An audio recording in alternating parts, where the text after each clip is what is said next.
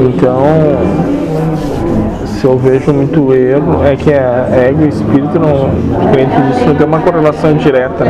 Ou tem, mas há um indício ali que está tá dizendo para o universo ou para si mesmo né, que vai que voltar bastante.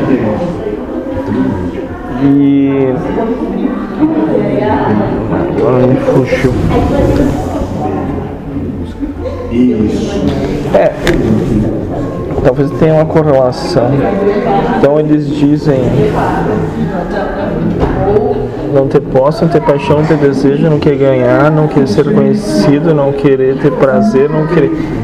Seria o pêndulo do equilíbrio, tudo para esse lado. Mas o menosprezo, o não querer ganhar nada, o não querer ter posse nenhum, eu não estaria negando tudo que é Deus, e daí eu estaria trazendo o pêndulo para o outro lado. Então, para ficar no meio é viver a realidade que Deus deu. Ah. É não sofrer se você tem posse. Sim. Não sofrer se não tem posse. Sim.